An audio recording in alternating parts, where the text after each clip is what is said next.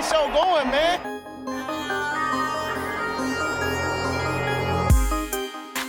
Angelo, what an interception! Steps into it, pass is caught!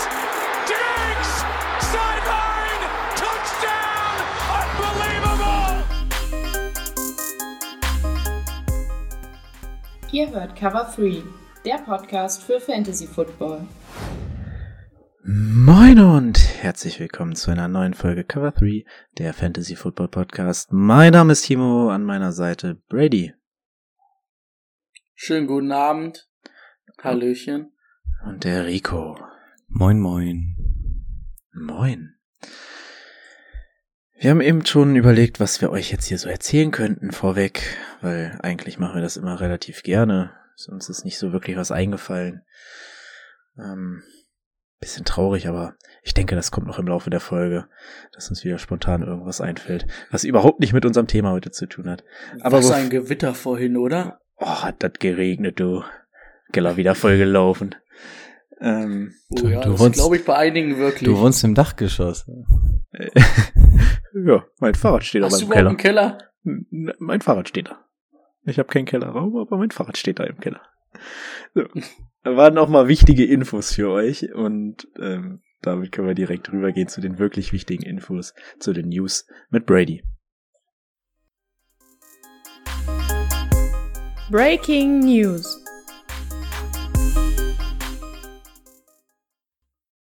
Jawohl. Ähm, aber so viele spektakuläre News gab es dann, glaube ich, auch nicht. Ähm, J.K. Dobbins ist jetzt auf jeden Fall von der POP-List runter und scheint damit ready for Week One zu sein. Das war so die interessanteste News, wer wieder fit ist. Ähm, das Bengals Stadion hat jetzt einen neuen Namen, das heißt jetzt Paikur Stadium. Ähm, ganz wichtig. Ähm, dann hat sich Mikai Beckton am Knie verletzt. Robert Zahler sagt wohl auch, ähm, also es ist so schlimm, dass es wohl auch die ganze Saison dauern wird. Deswegen haben die Jets auch gleich reagiert und Drain Brown, der letztes Jahr noch bei den Seahawks war, ähm, als Ersatz geholt. Ähm, genauso verhält es sich, also nicht genauso, aber Jakeem Grant hat sich auch an der Achillessehne verletzt. Das ist zwar noch nicht bestätigt, ob es Season Ending ist, aber es sah wohl sehr schlimm aus. Also wahrscheinlich auch Achilles Achillessehnenriss. Deswegen wird der wahrscheinlich auch die komplette Saison fehlen. Ähm, dann hat Danny Shelton bei den Chiefs unterschrieben. Die stärken damit nochmal ihre Defense Line. Ähm, James White hat am Mittwoch, glaube ich, seine Karriere beendet. Ist ja dann auch dreimaliger Super Bowl Champion mit den Patriots geworden. Letztes Jahr ja auch, ich weiß gar nicht mehr, was er sich verletzt hat, aber hatte auch eine große Verletzung auf jeden Fall und hat dann jetzt die Football-Schuhe an den Nagel gehangen. Und ähm, wir hatten es gestern Abend schon in unserem Livestream zum, zum Draft in der Orange. Orange war es, ne? Mhm. Ähm, dass Zach Wilson sich ja verletzt hat, ähm, hat einen kaputten Meniskus ähm, und wird zwei bis vier Wochen fehlen. Also wird auch wahrscheinlich den Start der Saison fehlen und mal gucken, inwiefern ihn das ein ähm, eingrenzt. Eingrenzt ist das falsche Wort. Ähm, Einschränkt. Ich bin doch mal auf die Sprünge. Einschränkt, das Wort habe ich gesucht. Ansonsten hatten wir noch so ein paar kleinere Verletzungen, so wie Drake London und so, aber die waren nicht so schlimm, dass ich sie jetzt einfach mit aufgenommen habe. Weil ich denke, sonst würde das den Rahmen sprengen. Und dafür sind wir nicht bekannt. ja, kleine News habe ich noch. Ähm, zum einen Linebacker Roquan Smith hat einen ähm, Trade gefordert von den Bears. Ähm, immerhin einer der größeren Namen. Das könnte man im Auge behalten, aber da gab es auch noch keine wirkliche News. Ähm, die Titans haben sich den ehemaligen Brown Safety Adrian Colbert geholt. Ist auch nicht so die Riesen-News. Das hatten wir, das hatten wir, das hatten wir. Das hatten wir auch. Ähm, ah ja, und eben noch relativ frisch, die Broncos haben sich Linebacker Joe Schobert geholt. Aber jetzt auch kein ganz unbekanntes Blatt. Aber ansonsten war es das tatsächlich aus dieser Woche. Man hat jetzt keine großen Preseason Game Injuries gehört oder so. Von daher können wir heiter weitermachen. Waren aber auch nicht so viele Starter unterwegs, ne, so wie ich das jetzt mitbekommen habe. Das kommt natürlich dazu, ja. Okay, dann machen wir heiter weiter mit dem Thema der Woche. Let's get to work. Das Thema der Woche. Heiter weiter mit unseren Right Receiver Rankings. Ja, ihr kennt es schon aus den letzten Wochen. Die Running Backs haben wir durch, die Quarterbacks haben wir durch, die Titans haben wir durch. Es fehlen noch die Wide Receiver frisch aktualisiert für euch parat. Ähm, ich glaube, Brady eine Viertelstunde vor Aufnahme noch mal dran gewesen. Rico heute auch. Ich habe auch noch mal ganz kurz reingeschaut. Ja, hat sich doch ein bisschen was geändert in den letzten Wochen. Lasst uns das Ganze einmal besprechen. Wir haben ihn mittlerweile ähm, an eins, Rico noch an zwei, Justin Jefferson. Oh, hast du ihn auch an eins gesetzt? Ich habe ihn auch an eins gesetzt, ja. Ich hatte ihn ja, also ich habe ihn ja äh, gestern zum Beispiel schon an eins gezogen. Ich hatte ihn in meinem Kopf, in meinem Right Receiver Ranking auch schon ein paar Tage jetzt an eins gerade nach dem Stafford-Ding. Das hat mich dann nochmal endgültig überzeugt. Aber auch so ein paar andere Punkte. Ja, Brady, was hat dich dazu bewegt, ihn jetzt an eins zu setzen? Mm, einmal, ich habe es vor der Sendung, vor unserer Aufnahme schon gesagt, ich habe einfach ein schlechtes Gefühl gehabt, weil jedes Mal, wenn wir einen Wide Receiver an eins gesetzt haben, der letztes Jahr an eins war und absurd gut war, war das nächste Jahr das nicht mehr. Ähm, ich glaube nicht, dass Cooper Cup ein schlechtes Jahr haben wird, aber diese Zahlen waren natürlich auch absurd, ne? 145 Receptions, fast 2000 Yards, 16 Touchdowns. Ähm, das ist halt quasi fast nicht wiederholbar, ne?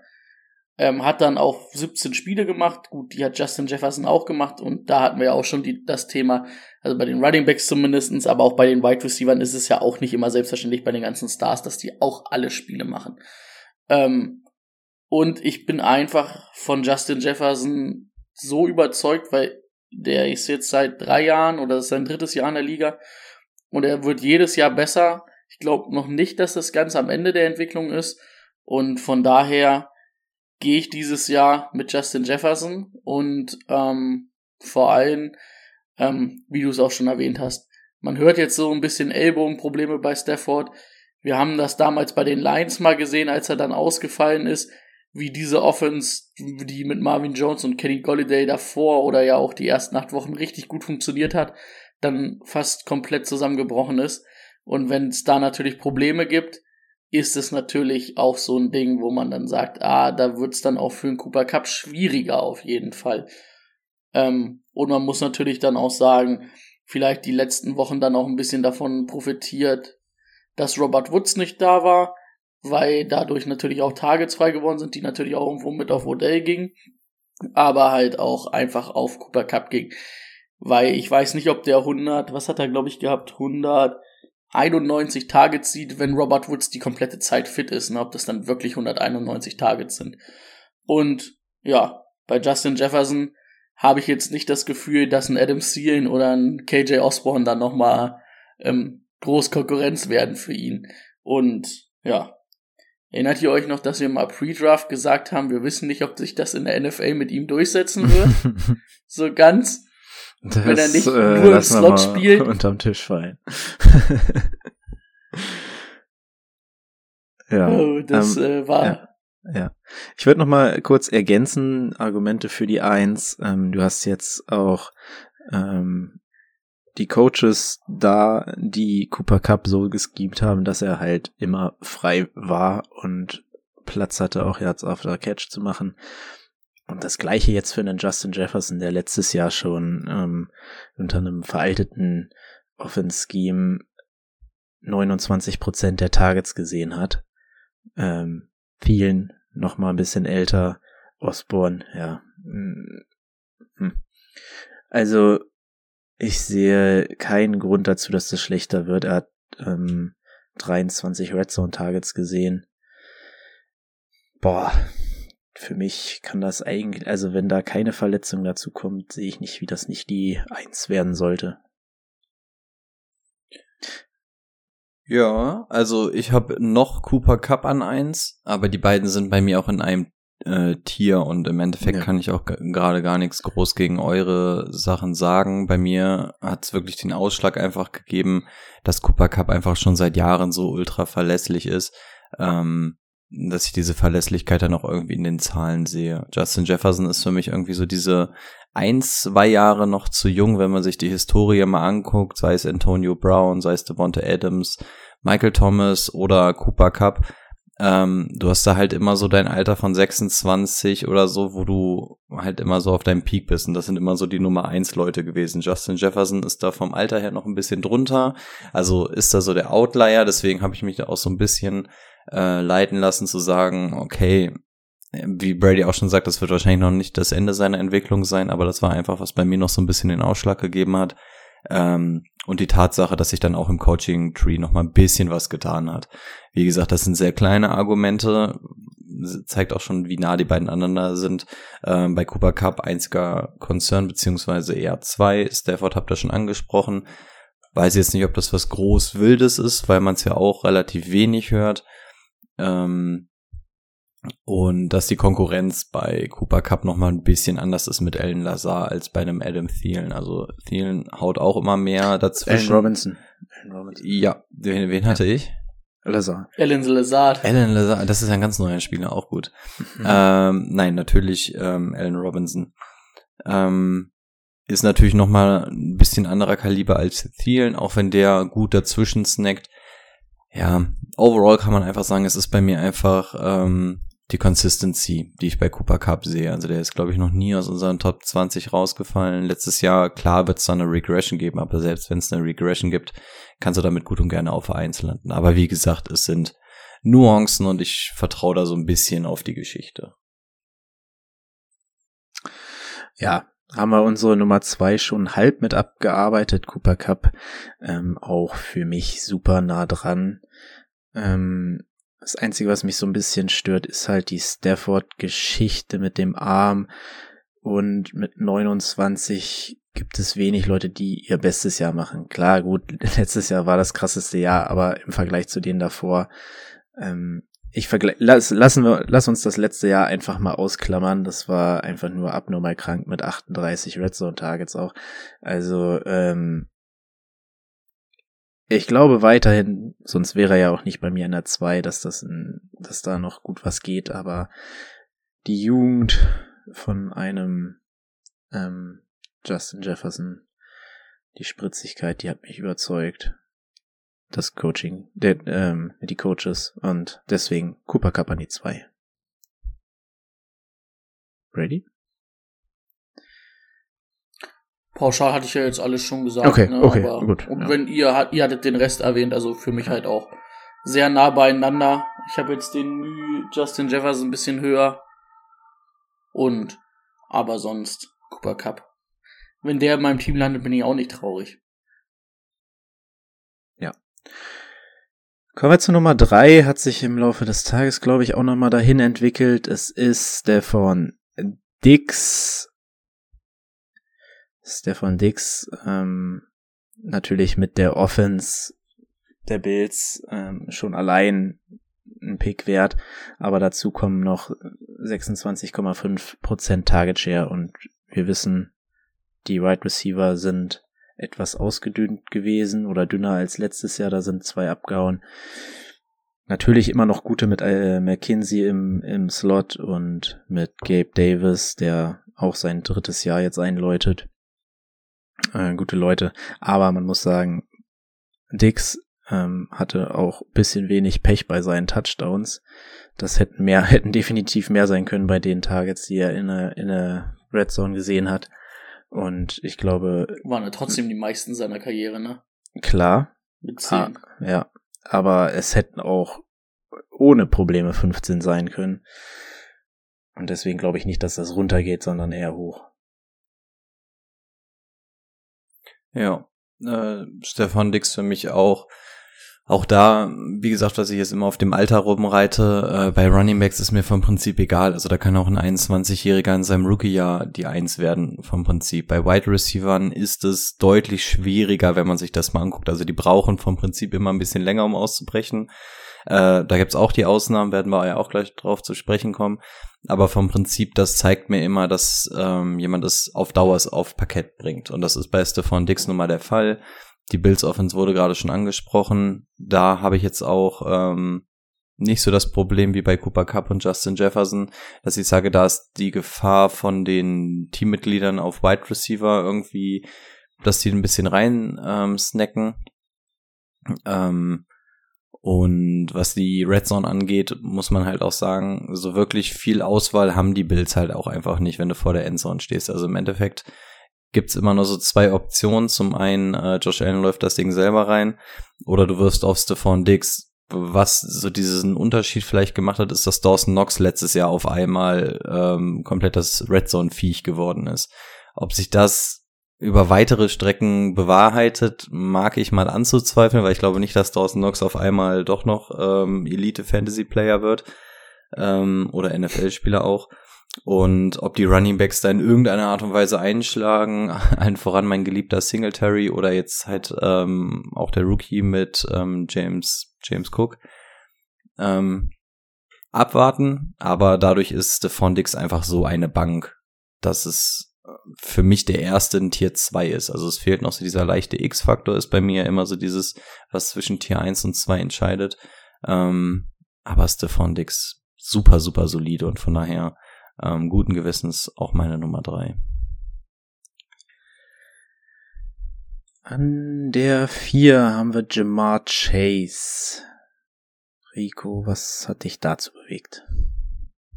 Ähm, habe ich ihn damit am höchsten oder am niedrigsten oder irgendwas dazwischen? Ich glaube, oder? Brady hat ihn am höchsten an drei. Ne? Könnte hin. Wir haben ihn beide an vier. Ja. Ähm, ja, was mich bewegt hat, also hier der Unterschied zu Stefan Dix, das Alter. Also es ist halt ein Rookie, der sensationell abgeliefert hat, aber auch hier über alle Maße von dem, was normal ist.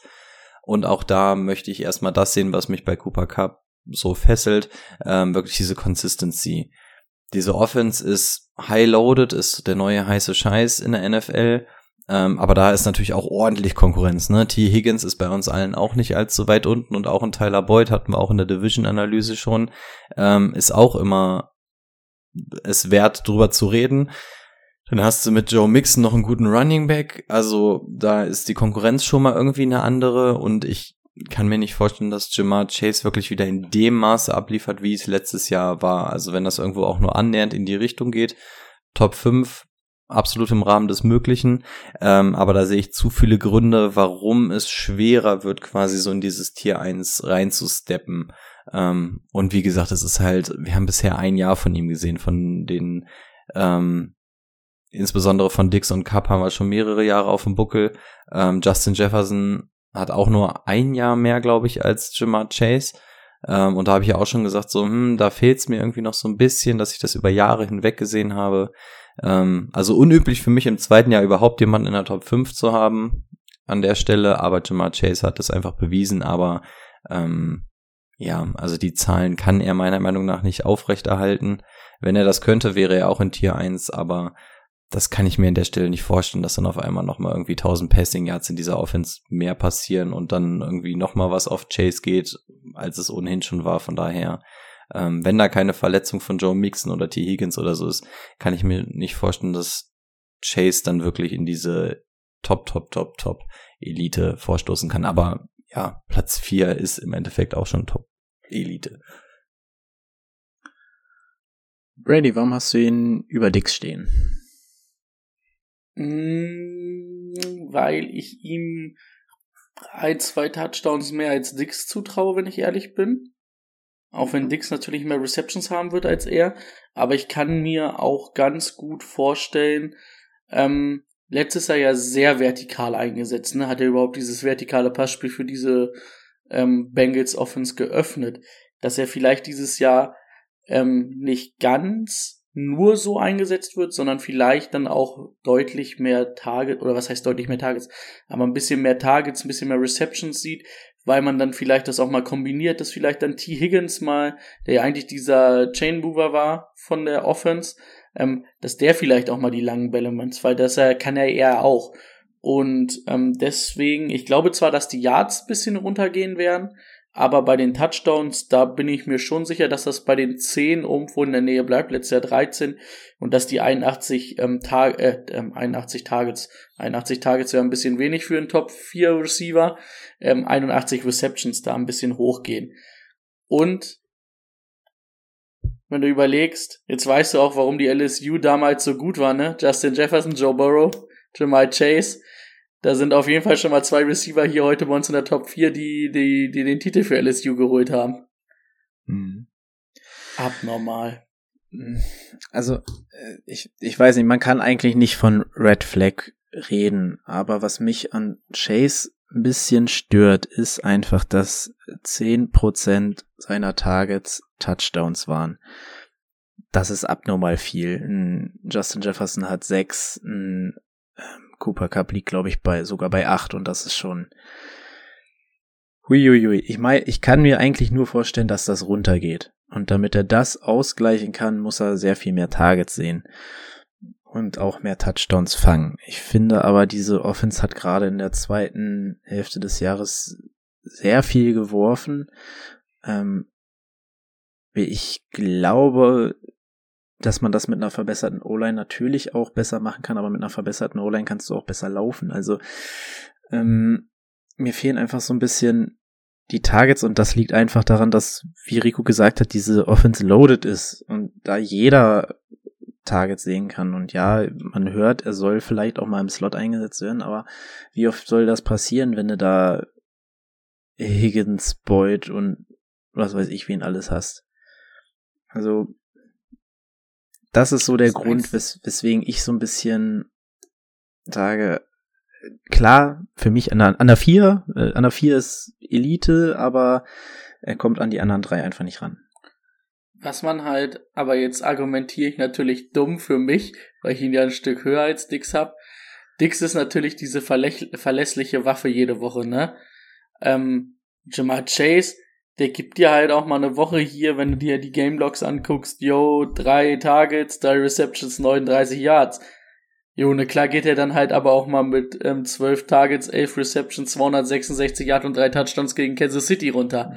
Das wird dir bei ähm, Dix wahrscheinlich nicht passieren, dass der ein 200-Yard-Game hat. Das kann dir bei Chase aber immer mal passieren. Also da ist es dann halt auch die Frage, wie willst du wie willst du es aufbauen, ne? Willst du deinen Nummer 1 Receiver in deinem Team haben, der dir mal die komplette, die komplette Offense anzünden kann? Oder willst du da jemanden haben, der immer solide auf hohem Niveau wie Stefan Dix liefert? Das sind dann halt so die Fragen, wenn du jetzt nur die beiden Spieler vergleichst, die du dann hast, ne? Ich meine, wunderbar, wenn dir, das war 16. Spieltag, wenn er dir da auf einmal äh, die 266 ja. Yards und ähm, drei Touchdowns rausholt.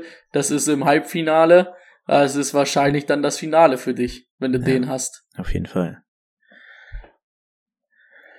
Gut, danach die Woche sind zwei Receptions für 26 Yards. Im Finale war es dann wieder scheiße. Okay, an der 5 waren wir uns tatsächlich mal einig. Da haben wir Devonte Adams hingestellt. Und dann fange ich einfach mal an. Devonte Adams das erste Mal in seiner Karriere ohne Aaron Rodgers. Äh, äh Devonte Adams letztes Jahr 31 Prozent der Targets gesehen bei den Packers. Das ist, ich würde, also ich habe die die Stats nicht vor mir, aber ich würde sagen, das ist das meiste aller Receiver. Ähm, das sehe ich mit Darren Waller und auch einem Hunter, Henf äh, Hunter Renfro. Plus Running Backs sehe ich das nicht. Also natürlich über 20, an die 25, aber so viel dann doch nicht. Und ich glaube auch nicht, dass ein ähm, Derek Carr auf einmal in der Red Zone das Ding aus allen Rohren feuert. Das hat er noch nie gemacht. Deswegen mit seinen 29 Jahren, fast 30, glaube ich nicht, dass er mehr auf dem Höhepunkt seiner Karriere ist, sich aber dennoch behaupten kann, Anna 5, Runde 2, wäre ich fein damit. Mm, Du musst halt auch bedenken, ne, Josh McDaniels, der ist ja von den Patriots jetzt gekommen als Head Coach. Die Patriots waren schon meistens so ein Team, wo der Lauf halt auch sehr viel eine Rolle spielt, ne. Da laufen zwar viele durcheinander, aber es war schon auch immer der Lauf, der wirklich eine Rolle gespielt hat. Auch vor allen Dingen in der Red Zone. Das darfst du halt auch nicht vergessen. Und Derek Carr und ähm, Devontae Adams können Best Buddies for's Life sein, aber keiner war so verliebt in Devontae Adams wie Aaron Rodgers die letzten drei, vier Richtig. Jahre beim, beim auf ihn werfen. Und wie Timo schon gesagt hat, also einfach mit so einem guten Slot Receiver und so einem guten Tight End. Es kann einfach, ich, ich sehe kein, keine Chance, dass er diese, letztes Jahr hat er fast 170 Tages, 169 gekriegt. Ich sehe keine Chance in dieser Offense, wie er 169 Targets kriegen soll. Das wird dann auf so eine normale 120 Targets, 130 Targets runterspringen. Aber es ist dann schon mal weniger. Und dann halt Red Zone, da ist ein Hunter. Äh, ich habe ihn jetzt auch falsch ausgesprochen. Der Hunter. Der, ist, der hatte letztes Jahr auch neun Touchdowns in der Red Zone. Oder nicht in der Red Zone, aber der hatte neun Touchdowns. Und das ist halt auch ein gefährlicher Mann. Darren Waller, Josh Jacobs. Das ist halt ein bisschen anders als dann bei den Packers, wo es er und Aaron Jones waren, die eigentlich die Red Zone ähm, Option waren, ne? Von daher leider nicht mehr ganz auf dem Niveau, wie ich ihn bei den Packers gesehen hätte. Äh, Devonta Adams saß ja bei mir auf meiner Abschiedstournee durch die League of Champions auch auf dem Beifahrersitz. Ähm, ich fand ihn ehrlich gesagt ziemlich kacke. Und dann guckst du dir die Gamelogs an und siehst, ja, okay, kacke war er eigentlich nicht. Ähm, deswegen habe ich so ein zwiegespaltenes Verhältnis gerade zu ihm.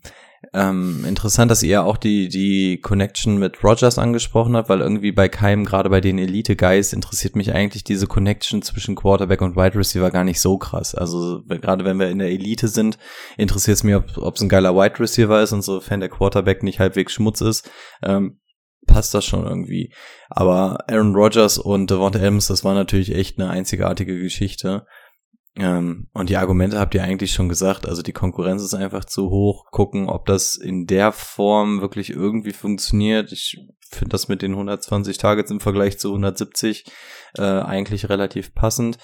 Ich glaube, der Verlierer an der Stelle durch Devonta Adams ist Hunter Renthrow. Das war für mich irgendwie immer so Mittel zum Zweck. Und wenn du Devonta Adams hast, dann ähm, ist dein Zweck eigentlich relativ leicht zu erfüllen. Aber es wird halt wirklich von den Zahlen runtergehen, die wir aus äh, grün-goldenen Zeiten gewohnt sind von Devonta Adams. Und dementsprechend noch in der Top 5, was ja absolute Elite ist. Aber ja, dieses übertriebene, in, im Zweifel geht jeder Ball auf Devonta Adams und der macht dann halt auch was draus mit seinen Fähigkeiten. Das werden wir halt in der Form nicht mehr sehen. Und ähm, die ganzen Waffen drumherum, auch in der Red Zone habt ihr schon angesprochen, von daher äh, von der 1 auf die 5 runtergefallen. Bei mir. Uns. Und du hast natürlich auch, ne, in der Division natürlich auch ein bisschen andere Cornerbacks rumlaufen als bei den Bears oder bei den Vikings, ne, wie vor ein, zwei Jahren. Ich meine, ein Zertain und auch ein JC, JC Jackson, das ist jetzt nicht ganz so schlecht, auch wenn Devonta Adams die natürlich beide mit seinem Skillset schlagen kann. Aber es ist natürlich trotzdem was anderes als, wer war der Top Corner der Bills, ähm, äh, der Bills, der, der Bears. Äh, der ist so schmutzig, den, den, den wüsste ich jetzt nicht mal, weil er nicht cool ist. Brian Burns? Ich glaube, ja, kann sein. Also, es ist auf jeden Fall nicht nah dran an der Top 10, ne? Nee. Also, für, wenn man mal so Corners ranken würde. Und wahrscheinlich werden so Tane, muss man gucken, aber ist auch an der Top 10 dran und ein JC Jackson wird halt auf jeden Fall in der Top 10 sein, wenn du so ein Cornerback-Ranking machen würdest, ne? Dann äh, darf Rico weitermachen mit dem nächsten. CD Lamp. Schade, jetzt wollte ich eigentlich gerade gucken, wer, wer Cornerback bei den Bears dieses Jahr ist. Naja, dann, dann, dann macht Brady Jetzt habe ich das Fenster gerade wieder zugemacht. Ah. ja, shit. Ähm, CD Lamb, ja. Ähm, bei mir kommt Mhm. noch einer dazwischen, aber CD Lamb, ja, ist einfach auch eine super verlässliche Waffe. Wird, also bei, bei, bei ihm findet so diese, ähm, diese Entwicklung nicht mehr so wirklich statt, finde ich. Also man hat nicht das Gefühl, der wird jetzt noch besser und noch besser und so. Irgendwie wird er es dann doch immer so ein bisschen, aber bei dem erwarte ich jetzt auch keinen großen Quantensprung mehr, was man aber auch absolut nicht braucht. Also er ist jetzt nicht ähm, Team Jimmer Chase, Justin Jefferson, ich gehe lang und bin nur für die tiefen Bomben zuständig. Den kannst du halt wirklich überall auf dem Feld einsetzen, sei es die Red Zone, sei es durch die Mitte oder sei es mal durch Außen. Und ähm, mit Doug Prescott hat er natürlich auch ähm, den entsprechenden Schützen, der die Dinger dann in seine Richtung abfeuert. Also das, das haut schon hin. CD Lamp ist jetzt so der, der am ehesten für mich an Stefan Dix rankommt. Einfach diese verlässliche Waffe. Du weißt, du wirst jede Woche irgendwas bekommen. Du wirst diese Jamal Chase Zahlen mit 226 Yards, drei Touchdowns und so, die wirst du von CD Lamp nicht bekommen. Brauchst du aber halt auch nicht bei ihm. Also das ist einfach so dieser super verlässliche Typ. Eklig ist halt immer noch diese Offense, weil da immer noch ein paar Wide Receiver rumlaufen, auch wenn sich die Lage jetzt vielleicht ein bisschen entspannt hat. Ähm, und du hast halt immer noch zwei Running Backs, die auch jedes Mal das Ding heftig reinhämmern. Und gerade in der Red Zone ist das so eine kleine Vorliebe von den Cowboys. Aber Sieg ist halt einfach so eine verlässliche Nummer. Überall auf dem Feld, jede Woche. Von daher kann ich mir auch vorstellen, dass er da nochmal ein bisschen Improvement in seinen Zahlen hat. Wird für mich nicht reichen, um in die Top 5 vorzustoßen, weil die anderen dann doch schon irgendwie das berühmte X-Faktor-Gen wieder haben. Aber ähm, All Night Long mit CD Lamb als Wide right Receiver 1. Kann ich komplett so unterschreiben. Also zumindest den letzten Satz, den CD Lamb erwarte ich richtig viel dieses Jahr. Äh, man muss sagen, der richtige Durchbruch so, das kann man, kann man jetzt, ja, muss man genauer definieren, aber von CD Lamb erwarte ich einfach noch mehr und ich glaube, das ist das Jahr, in dem das passieren wird. Ähm, wir haben unglaublich viele Targets, die vakant sind. Wir haben einen Michael Gallup, der immer noch oder recovered von seinem Kreuzbandriss. Er ist die Nummer eins. Er hat letztes Jahr echt wenig Prozente von den Targets gesehen.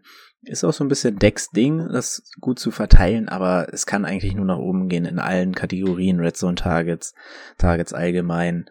Und ähm, mit Targets, mit Volumen kommen auch noch mehr Touchdowns, mehr Yards.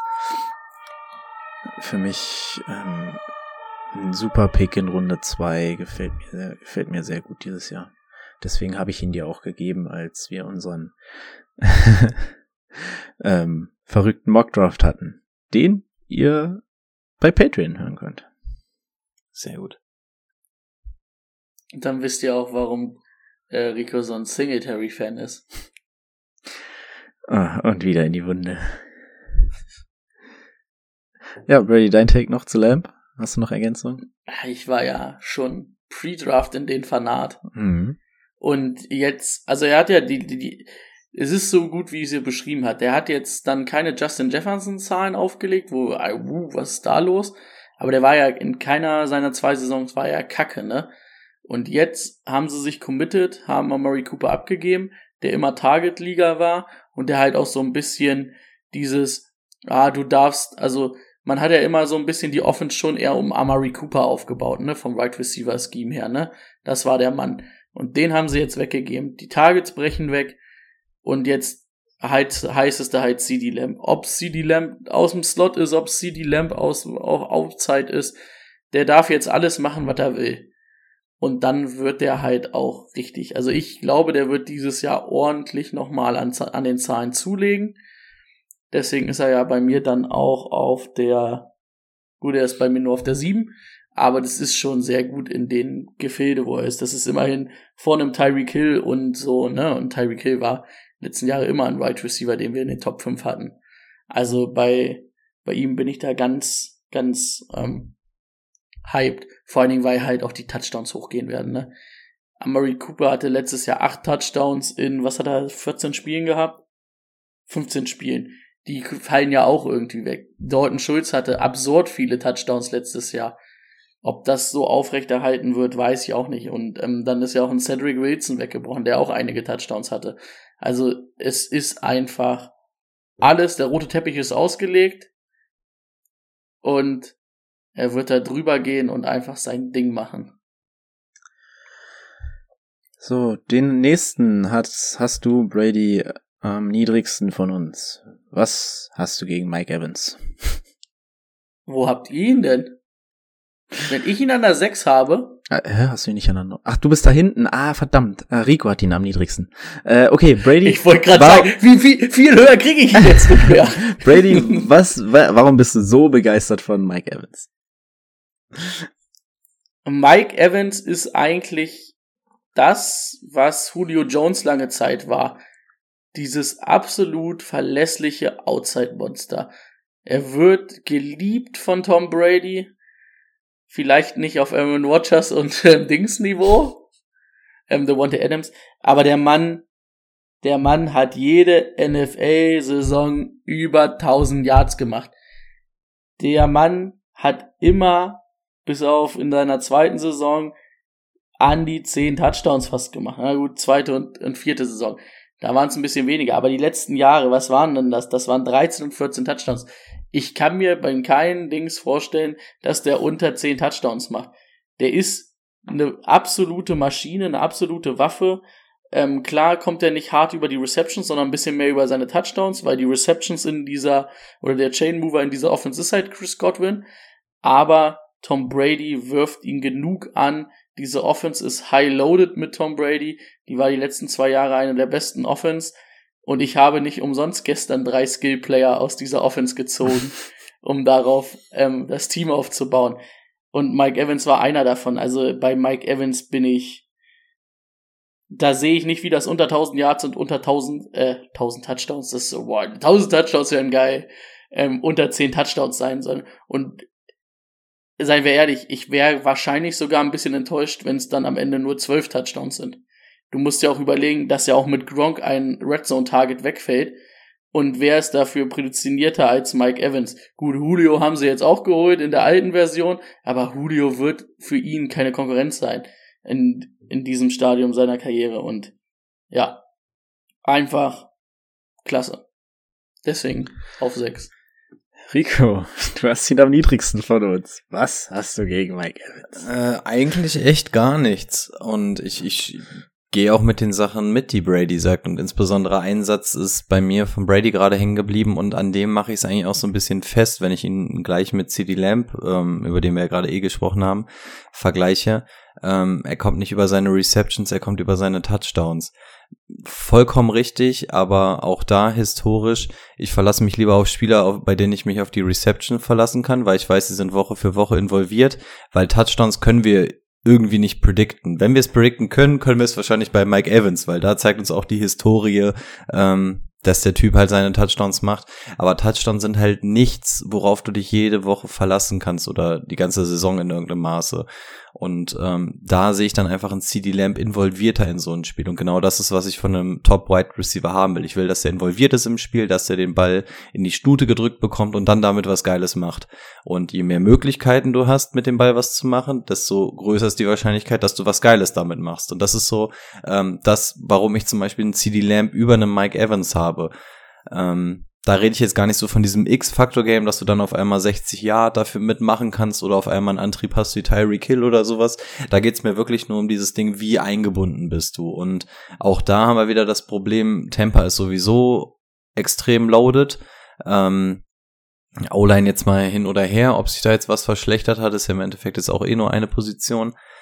Aber ja, auch hier Mike Evans auf Wide Receiver 1, all night long, gerade bei dem ADP stecke ich mich davor schön mit äh, Running Backs, habe ich gar kein Problem zu spielen. Aber in meinem Ranking. Ja, wann hatte ich den gestern gezogen? Drei. Ich bin jetzt auf jeden Fall auch Drei, von der drei? dritten Runde Du ausgegangen. hast, du hast ihn dann 3-3 gezogen. ja, also auf jeden Fall dritte Und Runde. Das Also er geht du oft in Ru- Ende Runde 2, aber Runde Und Anfang wenn du da einen du Wide. Receiver, wo du sagst, da bin ich mir sicher, dass ich den als Wide Receiver Nummer 1 spielen kann. Einfach Genau, gut. deswegen meine ich. Also da hast du zwei Running Backs im Gepäck und Mike Evans auf der Eins, äh, alles wunderbar. Also das ist halt wirklich so dieses Ding. Äh, Mike Evans super verlässlich. Ich glaube, wenn wir ein reines NFL-Ranking machen würden, der Wide Receiver, wo es dann auch wirklich darum geht, wie wichtig bist du für de dein Team, wie verlässlich bist und so, ist Mike Evans wo ganz anders. Aber für Fantasy Football, was war das höchste Outcome von Mike Evans im Fantasy Football? Also ich glaube, der wird auch ähm, noch nie in die Top 5 groß reingestoßen sein, würde ich jetzt mal behaupten. Und das ist halt einfach so ein bisschen das Ding.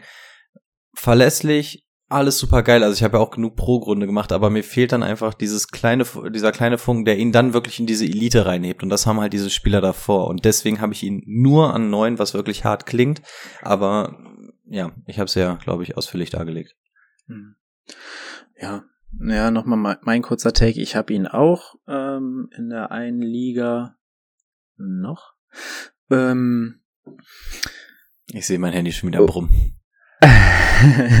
und ich, ich finde ihn auch weiterhin sehr gut. Ich habe so ein bisschen, ja, so, es gibt so, so ein paar Punkte, wo ich sage, da, da mache ich mir ein bisschen Sorgen. Erstens, le leider für Evans sieht Chris Godwin etwas besser aus im Rehab, als ich dachte. Ich dachte, die, der Target Share könnte noch sehr viel höher werden für Evans. Ähm, wir haben auch hier sehr, sehr viele Touchdowns per Target. Das ist halt dieser Punkt. Er sieht nicht viele Targets, er sieht, wenn dann Touchdowns. Und ja, es macht mir auch, also so langsam muss man, muss, muss ich leider wieder das Alter mit reinbringen, nicht nur von Evans, sondern auch von Tom Brady. Es ist alles so, natürlich, Tom Brady kann wieder seine Top 5 Performance hinlegen, gar keine Frage, aber ich, ich kann es einfach irgendwann nicht mehr glauben. ich, der Mann ist, wie alt ist der, Brady? Ist er jetzt schon 45? Wird er 45? Ich werde euch das gleich sagen. So, sorry, ey, ich, ich kann nicht mehr drauf setzen. Ja, ich, aber ich, kann, ich finde, bei Tom Brady sind wir an dem Punkt hinüber, wo wir sagen können, das wird irgendwann abbauen. Ne? Ja. Ey, ja, ganz weiß, ehrlich, wenn ich die letzten zwei Jahre gesehen habe, dem Mann traue ich auch mittlerweile zu, dass er mit 50 da noch steht und die Dinger wirft und sagt, jo, läuft. Du hast ja so, vor das, allen Dingen auch äh, ja. Das, um das nochmal kurz zu wenden, halt, ich glaube auch weiterhin, der wird die Bälle an den Mann bringen, aber Evans ist halt dieser Mann, da muss er schon ein bisschen laufen und irgendwann kann er doch nicht mehr so weit werfen können. Das, das kann ja keiner erzählen. Der soll weiter seine Dump-Off-Pässe zu Fournette machen. Die O-Line ist natürlich auch ein bisschen geschwächt jetzt äh, durch die Verletzung in der Offseason. Ja, aber Ryan Jensen ist natürlich schon schade als Center. Mhm. Aber du hast halt den Rest der Line, der immer noch, die haben immer noch zwei super Tackles, zwei richtig gute Guards. Also wenn eine Line das irgendwie wegstecken kann in der, in der NFL, ist es wahrscheinlich die Eagles Line ja. und diese Line. Ja. Also ich habe ihn ja auch immer noch an der 8, aber ich, ich musste halt einfach irgendwie ein bisschen was, bisschen was runter machen. Ne? Also ja, und ganz kurz, wenn und, wir gerade bei der O-Line waren, ach so, ja, sorry, wenn du noch bei dem war. Also, letzter, letzter Punkt und was Rico auch gesagt hat, das, das League-Winning Upside fehlt mir halt. Ne? Also, das ist nicht da ähm, Call von mir, sie werden sich äh, JC Tr äh, Tretter holen und dann wird diese Line der Brady-Effekt mäßig genauso aussehen Stimmt, wie vorher. Tretter ist ja auch noch äh, da, offenbar. Und das, das wäre quasi ja, jetzt vor allen Dingen, wo der dritte, das wäre der dritte Center jetzt für die und das ist halt einer, nachdem sich drei Viertel der Liga die Finger lecken würde. Also ich, das ist der Brady-Effekt. Sie werden sich äh, Tretter holen und ah, dann ist die Sache Dingen, Das ist auch so, das passt halt auch ganz gut mit dem, was Tretter gesagt hat. Ne? Er meint ja, es, es hapert nicht an Angeboten, aber ich warte auf das Richtige. Und welches wäre nicht das Richtige, als wenn äh, Temper anruft? Ja, also deswegen, also lege ich mich jetzt auch schon fest, es, es wird, es wird Tretter. Ich habe auch, als, als Ryan Jensen sich schon verletzt hat und ich mir nur mal die Free Agents anguckt habe und Tretter gesehen habe, wusste ich schon so, ja. Ihr hört's hier zuerst, Tretter wird sowieso bei den Bucks unterschreiben vor der Saison noch. Spätestens Woche Das ist zwei. so wie die, wie die Line mit Jimmy Garoppolo und den Browns. Darauf warte ich auch noch die nächsten Tage. Wenn die Sperre für ein Jahr bestätigt wird für Deshaun. Ich, ich finde, das würde halt wirklich wunderbar passen. So diesen Game Manager, das ist irgendwie nah an dem, was man von Mayfield sowieso schon hatte. Das ist eine gute Übergangslösung. Ja. So, wir kommen zu einem Spieler, der absolut nach Regression schreit. Ziemlich laut sogar, Dibu Samuel. Ihr habt ihn an acht, ich hab ihn an sieben. Wer hat noch mal, wer will noch? Hä? Wer hat noch nicht, wer will noch mal? So rum. ja, ich kann anfangen. Also bei Dibu, ähm, da haben wir das letzte Jahr ja erstmal gesehen, wenn der mal fit ist, was das, was das werden kann, ne? 1400 äh, Yards, das war ja abnormal. Was natürlich abnormal war, waren auch seine acht Rushing Touchdowns. Ähm, auch das hatten wir gestern im Livestream. Ähm, er will mehr Wide Receiver sein. Er will nicht mehr dieser Powerback sein. Sie haben einen Powerback gezogen mit Tyrion ähm, Davis Price. Also wird die Rolle auf jeden Fall kleiner werden, auch wenn ich nicht glaube, dass sie komplett wegbrechen wird, aber sie wird kleiner werden. Und wenn dann schon mal acht Touchdowns da wegfallen oder fünf Rushing Touchdowns nochmal, wird es natürlich schwer, ähm, diese Zahlen, die er letztes Jahr insgesamt an Punkten hatte, aufzulegen, ne? Weil ähm, Receiving-mäßig waren es dann nur sechs und auch nur 77 Targets. Der hat halt immer sehr viele Yards daraus gemacht. Ist ja auch eine After-Yard ähm, Offense bei Kai Shanahan. Aber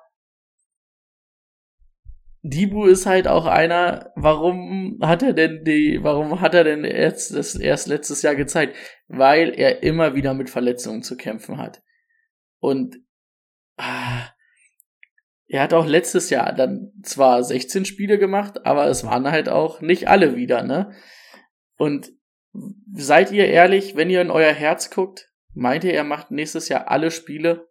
Ich kann es nicht sehen. Und Brandon Ayuk wird jetzt auch immer besser, war jetzt im zweiten Jahr, in der zweiten Hälfte auch nicht schlecht. Ähm, scheint eine sehr gute Connection mit Trey Lance zu haben. Ähm, und mit Trey Lance wird halt die Offense auch ein bisschen anders aussehen als mit ähm, Jimmy Garoppolo. Ähm, der kann das Ding halt auch mal weit werfen. Ähm, ich weiß halt nicht, ob dann vielleicht Dibium mit seinen, ähm, er kriegt den Ball über die Mitte schnell und macht viele Yards after Catch, ob das dann nicht vielleicht ein bisschen wegbricht. Deswegen, ich kann mir einfach beim besten Willen nicht vorstellen, dass er diese Zahlen matcht von letztem Jahr. Aber du hast halt gesehen, was er in der Lage ist. Und deswegen musst du ihn halt auch irgendwo trotzdem immer noch in diesem Gefilde irgendwo haben, wenn er halt alle Spiele macht wird er um die Top 10 abschließen, weil dafür ist er dann, hat er dann einfach genug Talent, ne?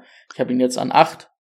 Ich weiß gar nicht, wo ihr ihn habt, aber wahrscheinlich dann auch so rund um den Dreh, wenn er jetzt insgesamt bei uns dann auf der 8 ist, ne? Ja. Aber also ich habe ihn an 7, Rico an 8, aber Rico, wie würdest du sagen, ähm, findest du nicht auch, dass das Ganze, die ganze Regression oder ein großer Teil davon schon in seinem ADP mit drin ist? Weil letztes Jahr, was war er, Right Receiver 2, 3? Und wo wird er jetzt gezogen? Also, Darauf wollte ich auch gerade hinaus. Also war das die Einleitung für dein Take oder war das eine Überleitung? Nee, das war für, für dich. Also, okay. Also das sollte, das sollte okay. eine Überleitung werden. Ähm, ja, also da sollte sowieso mein erster Satz werden. Wenn ich hier nicht von einer Regression ausgehen würde, würde ich ihn da ranken, wo er letztes Jahr war. Und da, dann wäre er bei mir auf Platz zwei oder drei. Das heißt, diese Regression, das macht jeder. Wie du sagst gerade schon, der ADP. Also jeder rechnet diese Regression ein. Das ist halt einfach, das können wir quasi ausklammern. Das wissen wir alle. Ähm, zu den Verletzungen, alles was ich hier gerankt habe, gehe ich davon aus, dass die ihre 16, 17 Spiele machen. Ich kann und werde keinem hier eine Verletzung andichten, wenn keine da ist. Das Einzige, was ich hier einrechne, ist, wie bei DeAndre Hopkins, wenn jemand sechs Wochen sowieso gesperrt ist. Wenn ich weiß, jemand ist sechs Wochen nicht da, dann ist das so. Bei mir ist diese Verletzung immer nur ein Tiebreaker quasi. Wenn es dann mal vielleicht an der Grenze zu einem Tier ist, ich überlege, ziehe ich bei ihm jetzt das Tier oder einen da drüber oder wenn ich zwei Spieler gleich gerankt habe, dann sage ich, ja, okay, da ist die Wahrscheinlichkeit größer, dass er weniger macht. Also deswegen, ich, ich rechne ihn erstmal mit 16, 17 Spielen ein, so wie jeden der anderen 49 Spieler hier auch. Ähm, ja, er will mehr Wide Receiver spielen, das wird er auch. Ähm, ich gehe mal nicht davon aus, dass er 100% seiner Snaps als Wide Receiver spielen wird. Der wird auch zwischendurch seinen äh, sein Jet Sweep und sowas trotzdem noch machen. Natürlich wird das alles runtergehen, genau wie die Touchdowns, Stichwort Regression wieder. Ähm, aber ich muss auch sagen, dass er ein guter Wide Receiver ist, hat er uns gezeigt. Das wissen wir eigentlich auch schon, seit wir ihn in der Liga gesehen haben, auch wenn das da immer sehr sporadisch war. Und ganz ehrlich, was ist gut für einen guten Wide Receiver, ein guter äh, Quarterback? Und unter wen habt ihr mehr Bock, ähm, Debo Samuel zu sehen? Trey Lance oder Jimmy G?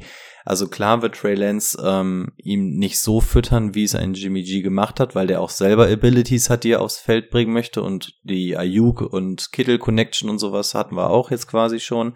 Äh, von Kittel sehen wir im besten Fall auch ein bisschen mehr Spieler. Aber ich habe halt auch voll Bock drauf, wenn Trey Lance die Dinger da wirft, weil Trey Lance kann die Dinger wahrscheinlich auch mal schön in den Lauf legen und dann wirst du auch mal so schöne 60, 70 Yard Bomben haben, wo Debo Samuel dann nur noch Gras vor sich hat.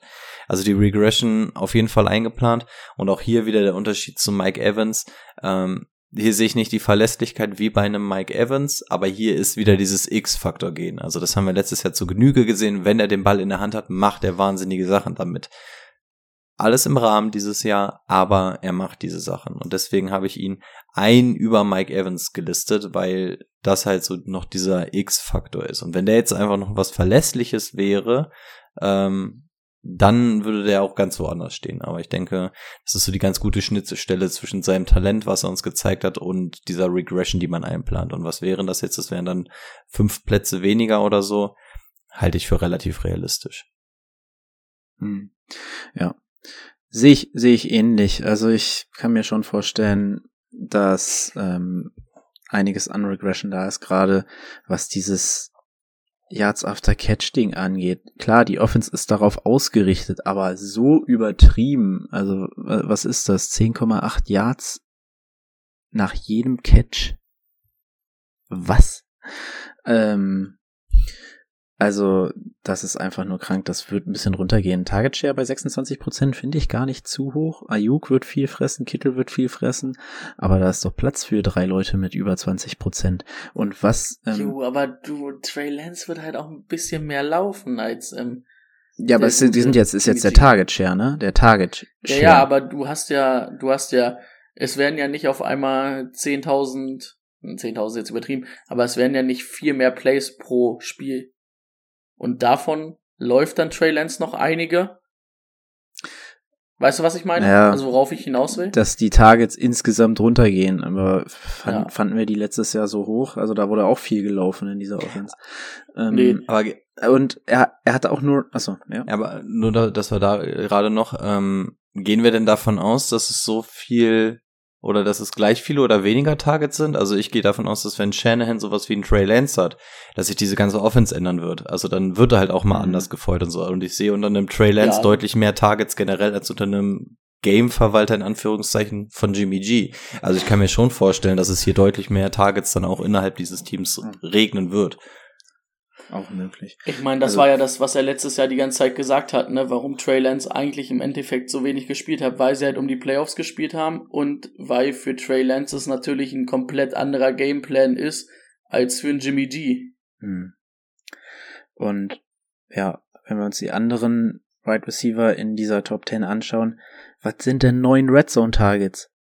Klar, Ayuk und Kittel sind große Leute, die Targets sehen, aber dein Top-Receiver mit nur neun Red Zone-Targets, also selbst wenn hier fünf Rushing-Touchdowns wegfallen, sehe ich da definitiv mehr Red Zone-Targets, die zu Touchdowns führen werden. Also, ja, es wird keine Nummer zwei äh, Right Receiver-Saison, aber Potenzial für die Top 5 ist da. Ich habe ihn an sieben, glaube ich.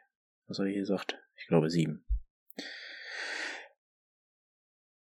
Okay, machen wir mit unserer Gesamtnummer 9 weiter.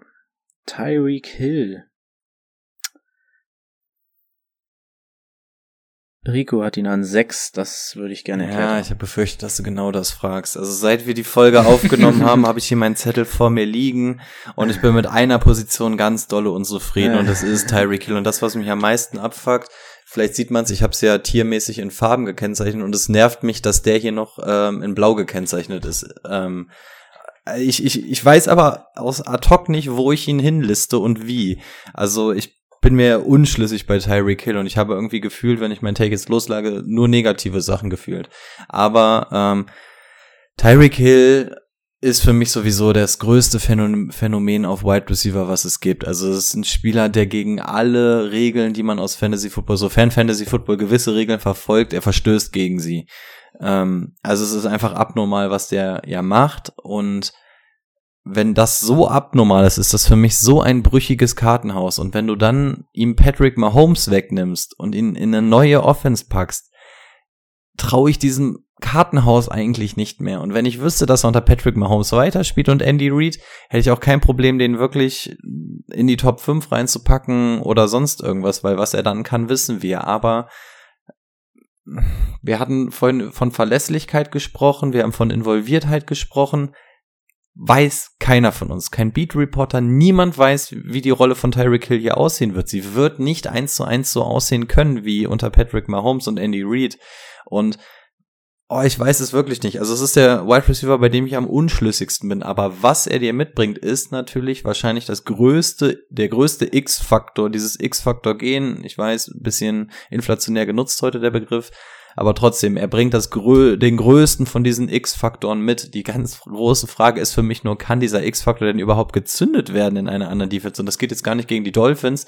Das würde ich in jedem anderen Team auch sagen. Also kann das überhaupt in einer anderen Offense funktionieren? Wenn ja, kein Thema. Dann ist er bei mir auch Tier 2, dann ist das ungefähr da, wo es sich immer abspielt. Wenn nein, kann das hier der größte Drop aller Zeiten werden. Dann kann der teilweise auf Wide Receiver 30 oder sowas landen. Also wenn du ihn, der hat quasi nur eine riesengroße Stärke und wenn du die nicht richtig eingesetzt bekommst, dann ist der Müll. Dann kannst du den halt wirklich nicht gebrauchen. Und ich kann leider nicht in den Kopf von den Dolphins gucken, von Tour oder sonst irgendwas aber ich liste ihn jetzt irgendwo da, wo er ganz äh, ungefähr war, rechne eine Regression ein und deswegen ist er bei mir irgendwo da, aber ich kann auch einen Tyreek Hill jetzt irgendwie nicht außerhalb der to Top 10 platzieren. Also, ich weiß bis heute nicht so wirklich, wo ich ihn liste. Er muss irgendwo in der Top 10 sein, ey, aber frag mich nicht wo. Ich habe wirklich keine Ahnung. Ich würde mal weitermachen. Also für mich ist der Punkt, weswegen er noch in der Top 10 ist, Mike McDaniel. Und Mike McDaniel hat letztes Jahr Dibu geschemt. Und das ist so der Punkt, wo ich sage, ja, warum nicht mit Tyreek? Ich finde aber, du hast hier mit Waddle so einen krassen Wide right Receiver noch daneben und einen Quarterback, bei dem du hoffst, immer noch hoffst, dass er halt die Lösung ist oder dieser Franchise Quarterback, aber willst du wirklich darauf wetten? Also ich möchte es nicht in, in diesem Jahr und hast du mit Chase Edmonds jemanden, der aus dem Backfield Tempo machen kann, fangen kann? Also ich, ich mag ihn nicht haben, aber ich mag ihn auch nicht aus der Top 10 weg, äh, werfen. Brady, gib uns mal, sei du dir mal zumindest sicher bei Tyreek Hill in irgendwas. Nicht, dass wir hier drei Fragezeichen, die drei Fragezeichen heute hinter ähm, Tyreek Hill sind. Ja, die, die, das Problem ist ja auch, ich sehe es auch halt eher ein bisschen kritisch, ne? Weil er wird halt nicht mehr, oder diese Rolle, die er perfekt dann in Kansas City reingepasst hat, mit Patrick Mahomes als perfekten Quarterback, die hat er jetzt halt nicht mehr, ne? Ähm, ja, das Einzige ist halt immer noch, dass er ein sehr guter Receiver ist.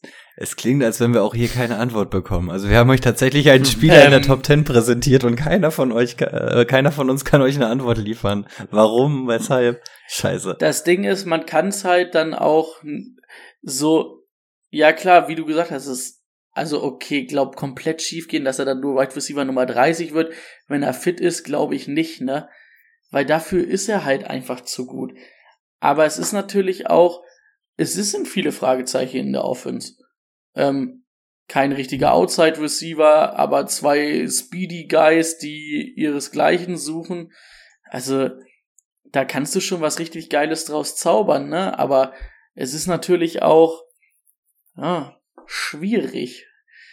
Ähm, bei mir war es dann einfach, ich krieg ihn halt einfach dann nicht niedriger gesetzt als diese neun, die ich ihn jetzt hab. Weil dann irgendwo immer noch die Fantasie da ist, ja, komm, irgendwo will er schon seine 1000 Yards herzaubern und seine 5, 6 Touchdowns. Ah, das wird schon funktionieren, ne? Und wenn's halt die sechs langen Bomben sind, die er fängt. Okay. Aber ich glaube, es ja. wird nicht mehr diese Spiele geben wie unter Patrick Mahomes, wo er sich komplett anzündet. Ich glaube, es wird eher so ein bisschen dieses, er kriegt mehr, ähm, mehr so über die Mitte und so und macht da dann halt auch mhm. was draus. Aber er kriegt nicht mehr so sieben oder so drei lange Dinger, mhm. ähm, wie dieses Spiel damals gegen Tampa, wo er dann auf einmal fast mit 300 Yards und drei mhm. Touchdowns runtergeht, ne? Ja, muss man sagen, war letztes Jahr auch schon weniger. Also er wurde schon anders eingesetzt. Ja. Und bei Tyreek, Dynasty-Sicht passt mir das überhaupt nicht in Kram, der Mann, weil du brauchst, um das zu spielen, halt Speed. Und was ist das, was als erstes nachlässt? At Speed. At Speed. Genau. Okay. Wir sind an der 10 angekommen, endlich. Und dort haben wir Mike Williams. 10, 10, 13 sind unsere Rankings. Ähm, Mike Williams auch einer meiner Lieblinge. Ähm, für dieses Jahr wird endlich seit letztem Jahr besser eingesetzt, also nicht nur mit diesen absolut langen Bomben, ähm, ist auf jeden Fall, hat mehr Routen, die er läuft und einen absolut hohen Target, also einen Target Share endlich, der ihn in diese Nummer 1 Right Receiver Riege bringen kann oder bringen wird. Hat einen neuen Dreijahresvertrag unterschrieben. Keenan Allen ist ein Jahr älter. Die Nummer 3 entwickelt sich scheinbar gut auf Right Receiver, aber diese Offense hat so viel Potenzial, Touchdown-Potenzial. Ähm, bei, wir hatten es bei ähm, Eckler, dass die Touchdowns runtergehen werden. Warum sollte nicht der Mann, der in den ersten Wochen absolut rasiert hat vor seiner kleinen, kleineren Knieverletzung, ähm, nicht wieder dort landen, wo er war? Also, ich lese einfach mal die, die ersten drei Wochen vor. 16, äh, Right Receiver 16, Right Receiver 9, Right Receiver 1. So.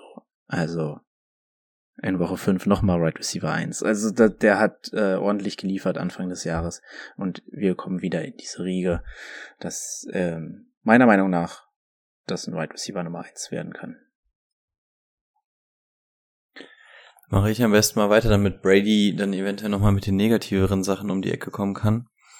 Ähm, für mich ist Mike Williams CD Lamp minus 1. Also ich finde sehr, sehr viele Parallelen zwischen CD Lamb und Mike Williams. Wir haben zum einen dieses, dass du überall auf dem Feld involviert sein kannst, dass er überall auf dem Feld involviert ist. Er kann außen lang gehen, er kann durch die Mitte angeworfen werden. Du hast einen Quarterback, der absolut fähig ist, diesen Ball zu bewegen. Du hast eine high-powered Offense ähm, und du bist Gut, CD Lamb ist jetzt nach dem Abgang von Amari Cooper ziemlich klar schon die Nummer eins im Team. Mike Williams ist auf dem allerbesten Weg langsam Keenan Allen den Rang abzulaufen. Und das Einzige, was die beiden halt einfach noch unterscheidet, ist, dass es bei CD Lamb deutlich sicherer ist und Mike Williams jetzt quasi diesen Step dahin macht, auch wenn der, glaube ich, älter ist als CD Lamb. Aber im besten Falle würde ich sagen, ist, dass wir nächstes Jahr über Mike Williams genauso reden, wie wir über CD Lamb dieses Jahr geredet haben. Also für mich sind die Parallelen relativ klar, aber CD Lamb ist natürlich eindeutig noch mal höher, weil er es einfach schon gezeigt hat und noch ähm, konsistenter, sagt man das so? Klingt komisch.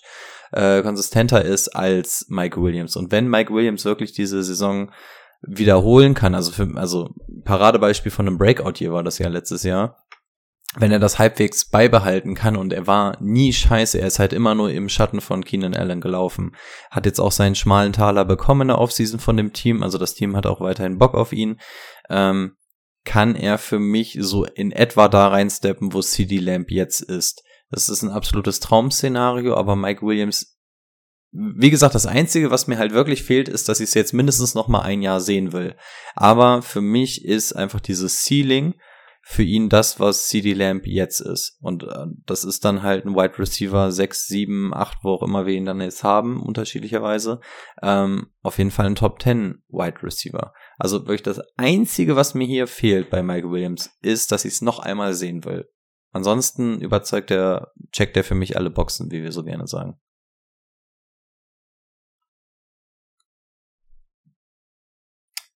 Mike Evans in nicht ganz so gut. Momentan noch. Vielleicht in zwei Jahren besser. Nicht besser, aber auf Mike Evans Niveau. Und da ist halt die Frage, ich habe ihn ja einen Platz hinter Keenan Allen. Das ist dann aber auch das beste Wide Receiver Duo für mich dann wahrscheinlich. Ja, gut, und wenn du auf 12 und 13 sind auf jeden Fall. Ähm, weil da kommt kein. Ah, ja, ich habe noch ein Duo höher. Kommt doch noch wer ran. kommt, kommt doch noch ein Duo höher. Ähm, es ist halt so die Frage, ne, wenn, wenn du die beiden vergleichst, halt auch in einem Team, einfach ist es dieser Chain Mover mit Keenan Allen gegen die Big Play Waffe. Er ist nicht nur die Big Play Waffe, aber es gibt halt Wochen, wo du dann siehst, dass er auch mal abtauchen wird. Der gibt dir natürlich dieses, er kann wieder, wie wir auch so gern sagen, die Offense oder dein Team komplett anzünden, weil er sich mit Benzin übergießt und alle umarmt und dann geht's ab. Ähm, aber es kann natürlich auch mal eine Woche sein, dass er sich mit Benzin überkippt und ausgerutscht ist und das Feuerzeug nicht gefunden hat. Und da hast du halt bei Keenan Allen ähm, warum ich ihn da höher habe, zum Beispiel, dass er dir jede Woche verlässlich diese Punkte liefert. Und das ist das, warum ich Mike Williams wahrscheinlich am niedrigsten von uns habe. Weil ich auch finde, dass er wie ein Mike Evans ähm, sehr Touchdown-dependent ist und das ist schwierig. Und bei Mike Evans habe ich es jetzt über einige Jahre gesehen, dass ich ihm vertrauen kann. Bei Mike Williams, ähm, Rico hat es gerade so schön gesagt, zeig mir das nächstes Jahr nochmal und ich stelle ihn nächstes Jahr vor Keenan Allen vielleicht. Eine Nachfrage habe ich aber, aber ähm, zündet es ihn jetzt an, wenn er Leute umarmt? Weil das war das Beispiel für er facke, er, er brennt ab. Also die Umarmung ist dann die Entzündung oder wie, wie läuft das? Nee, er zündet sich an und umarmt dann. Er übergießt sich. Achso, er zündet, zündet sich, sich davor an und, umarmt dann. Okay, okay. Ja, das hatte ich okay, vergessen. Ist das dann gut für die anderen oder schlecht? Naja, wenn dein Team brennt, ist okay. immer gut. Das heißt, er macht deine anderen Fantasy-Spieler sogar besser, wenn, wenn er brennt. Vielleicht. Ich nur dieses Bild zu verstehen. Die, sind motivierter, okay. wenn einer dann liefert. Okay, das könnte, könnte funktionieren. Du? Das ist wie der Captain, der vorangeht. Verstehe. das ist over. Ähm, Alon. Gut, wir haben noch ein paar Minütchen Zeit. Ich würde noch mal weitermachen. Äh, T. Higgins. Ihr habt Jamar Chase nicht bekommen in Runde 1. Wieso nicht T. Higgins in Runde 3? Ja. Ende Runde 3. Ich habe, glaube ich, in keinem Draft oder in irgendeinem Mock-Draft je T. Higgins gezogen, weil ich irgendwie nicht weiß, wie es noch besser werden soll. Mir fehlt noch mehr, also Up Upside irgendwie ist ein super Receiver, hat gezeigt, was er kann, aber ist mehr als diese, was war es letztes Jahr hier? Wenn man noch zwei Spiele draufrechnet, die er verpasst hat. Ähm, ja, ist, ist da mehr drin? Sagt es mir bitte. Überzeugt mich. Er ist halt auch das perfekte Beispiel, ne? Wie Keenan Allen und ähm, ähm, Mike Williams. Big Play Waffe gegen Chain Mover und T. Higgins ist halt der Chain Mover dieser Offense, der aber dann halt auch mit acht, äh, sechs Touchdowns letztes und vorletztes Jahr gezeigt hat, dass das in der Red Zone ähm, funktioniert. Ja, rechnet er dann halt nochmal die zwei Spiele drauf. Das ist schon sehr gut. Und wir hatten es vorhin bei Chase. Es hatten sich ja eigentlich die Umstände gebessert, ne, für Joe Burrow. Ähm, weil er eine bessere Line hat. Er war natürlich letztes Jahr absurd irgendwie im Deep Passing, aber das Deep Passing ähm, ist ja dann eher Chase sein ähm, Punkt, wo er wo er dann ein bisschen Regression haben wird, weil T. Higgins ja halt nicht dieser Deep Receiver war. Und vielleicht kriegt er ja sogar mal ein paar Deep Targets, die dann die ähm, Stats sogar noch ein bisschen nach oben pushen, ne, um damit sie halt ein bisschen ähm, unberechenbarer an dieser Offense werden. Hm. Aber bei T. Higgins, ja. Ja. Also bevor du, bevor, du würdest halt ganz anders über T. Higgins sprechen, während Jamal Chase ja, da nicht. Ne? Ja, ja, safe. Hm, vor Rico, also einfach nochmal, mein, mein, mein Punkt ist, der Mann hätte mir insgesamt dieses Jahr drei Spiele gewinnen können. Also zweieinhalb, würde ich sogar sagen. Und in Runde drei ist es vielleicht dein Right Receiver Nummer eins. Und da brauche ich irgendwie, glaube ich, schon mehr Upside. Also ich mag die Higgins, aber ich mag nicht Jamar Chase daneben haben. Rico. Ich stehe tats tatsächlich genau zwischen euch. Also ich, ähm, also Brady hat mir schon sehr viel vorweggenommen. Also gerade dieses mit Chain Mover und Big Player ähm, passt, finde ich perfekt. Und wenn wir ihn mit einem Keenan Allen irgendwie vergleichen, keiner von uns hat Keenan Allen jetzt außer Top 20 rausbefördert oder so, auch wenn wir natürlich die ganze Zeit über den anderen sprechen. Und genauso ist es hier ja auch. Ich habe aber auch gesagt, dass äh, Chase eine Regression haben wird, dass sich Defenses auch anders darauf einstellen werden und auch anstellen können. Ähm, und dann ist es natürlich immer eine absolut äh, geile Aktion, wenn du dann noch jemanden wie T. Higgins hast, den du trotzdem dann irgendwie 80 Prozent der Bälle mal zuwerfen kannst, wenn es irgendwie gerade mal nicht über Chase funktioniert. Ähm, CJ Usama ist auch noch weg, der wurde ja auch sehr gut äh, involviert. Ähm, leider Gottes läuft da ja sogar noch ein Tyler Boyd rum, der ja auch irgendwie so ein bisschen ähm, So, keine Ahnung. Du hast zwei andere Brüder und die sind nun mal größer, cooler und irgendwie alles und eigentlich bist du auch nicht scheiße, aber kommst da halt irgendwie nicht ran. Ähm, aber ich verstehe auch komplett, wenn man, wie Timo jetzt sagt, so T. Higgins auf der Eins, habe ich, hätte ich persönlich auch keinen Bock drauf, muss ich gestehen. Also nur in dem Szenario, dass ich sage, ich habe mir drei krasse Running Backs geholt und eventuell noch ein Tight End oder so. Ja, und vielleicht sogar noch ein Tight End, damit ich glücklich gestimmt bin. Aber ich verstehe, also deswegen würde ich T. Higgins auf der Eins hätte ich auch nicht so wirklich Bock und äh, wie auch schon gerade gesagt, so der gewinnt ja jetzt irgendwie auch nicht die Liga im Alleingang, was wir eigentlich von so einem Wide Receiver 1 erwarten, beziehungsweise dass er dich zumindest in die Nähe davon bringt. Ähm, ja, also er ist zu schlecht, um ihn als Wide Receiver 1 zu stellen und trotzdem hat das in die Top 15 bei uns geschafft. Das heißt, irgendwie matcht das nicht so ganz, aber er gehört für mich auch in die Top 15, aber halt nicht auf meinen Wide Receiver 1 Spot, während ich wahrscheinlich mir, ja gut, die dahinter würde ich mir jetzt vielleicht auch nicht auf Wide Receiver 1 stellen. Ja, also ich würde sagen, für mich ist hier dann definitiv die Grenze zwischen Mike Williams und T. Higgins. Also da ist die Grenze zwischen, ähm, das ist mein Wide Receiver 1, das aber nicht mehr. Ähm, Mike Williams würdest du dir noch auf die einstellen? Ja, weil ich wüsste, dass ich ihn mir okay. Runde drei oder vier geholt habe und dann auf anderen Positionen gesteckt bin. Also Mike Williams hätte ich das Gefühl, den könnte ich auf Wide Receiver 1 stellen, bei T. Higgins hätte ich es nicht. Und Mike Williams bekommst okay. du später. Gut, ich habe ihn dahinter, also bei mir wäre es auch so, aber ich wollte nur wissen, wo, ob das du Mike Williams da noch auf der Eins. Also das wäre der einzige, würdest. den ich da wirklich noch auf die Eins setzen würde im Vergleich, ja. Mike Williams ist halt auch sexy, ne?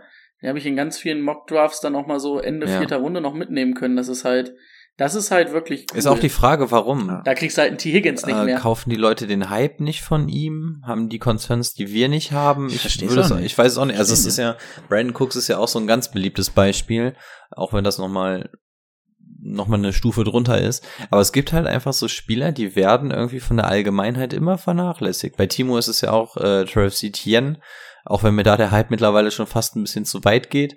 Aber es gibt ja wirklich diese Spieler, die immer wieder von der Menschheit offensichtlich gehasst werden, aber die gerade im Hinblick auf ihren ADP einfach dein ganzes Team umstrukturieren können. Ja. Keenan Allen haben wir an der 12.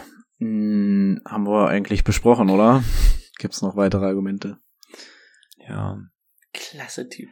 Ja, also, also für mich auch ähnlich wie T. Higgins. Also für mich ist im Kopf Mike Williams die Nummer eins und der, der da irgendwie davor ist. Aber Keenan Allen ist halt auch wie T. Higgins eine absolut solide Bank. Wenn ich den habe, geil. Aber hat, stellt jemand von euch Keenan Allen als sein Wide Receiver 1 auf und lehnt sich entspannt zurück, wenn Red Zone beginnt?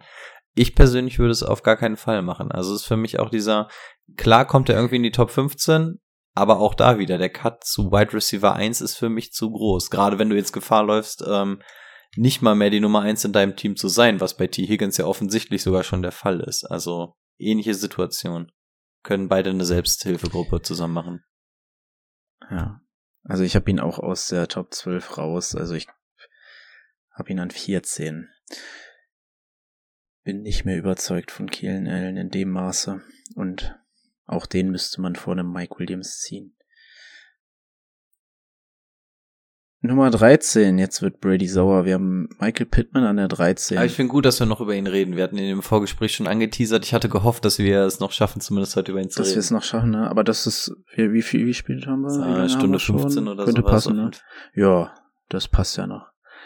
Ja, ich glaube, die 15 können wir noch voll machen. Ich glaube, das passt ganz gut. Sind ja noch zwei dann, ne? 15. Ja. Er will gleich 15. Weiß ja nicht, wie lange wir jetzt mal Pittman brauchen. Ähm, ja, Brady, warum findest du ihn nicht so gut? Was ich sehe, gegen? ja, besserer Quarterback von mir aus, aber auch mit Alec Pierce zumindestens irgendwo eine Waffe mehr als die, die es letztes Jahr Tyreek, äh, Tyreek Hill, ähm, T.Y. Hilton war. Und ich sehe halt einfach nicht, wie da viel mehr an Zahlen möglich sein soll. Das sehe ich einfach nicht. Ich habe keine Fantasie bei Michael Pittman. Wenn ich den spielen sehe, sehe ich leider nicht. Ähm, da, da kaufe ich euch den Hype lieber bei Mike Williams ab als bei Michael Pittman. Ähm, ich, ich weiß nicht, ich sehe nicht, wie, wie das viel besser werden soll. Das ist mein Problem. Ich habe da einfach keine Fantasie. Das ist kein schlechter Spieler. Das ist auch in Ordnung, wenn ich den auf Wide Receiver Nummer 2 habe von mir aus. Aber ja, mehr einfach nicht. Mehr kriege ich da einfach nicht rein. Also ich habe ihn in meinen Rankings jetzt mittlerweile vor Mike Williams.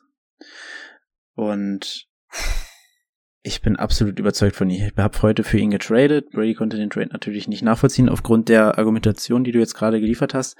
Aber ich möchte es einfach mal versuchen, ein bisschen mehr Verständnis für Mike, äh, Michael Pittman zu geben. Also, ich sehe erstmal nicht so wirklich Konkurrenz auf Right Receiver. Und einen Alec Pierce als Rookie sehe ich da jetzt auch nicht so, dass das in irgendeiner Weise Michael Pittman ärgern könnte. Das kann irgendwelche anderen Nulpen auf Right Receiver ärgern, aber an einem über 25% Target Share für einen Michael Pittman ändert das erstmal nichts.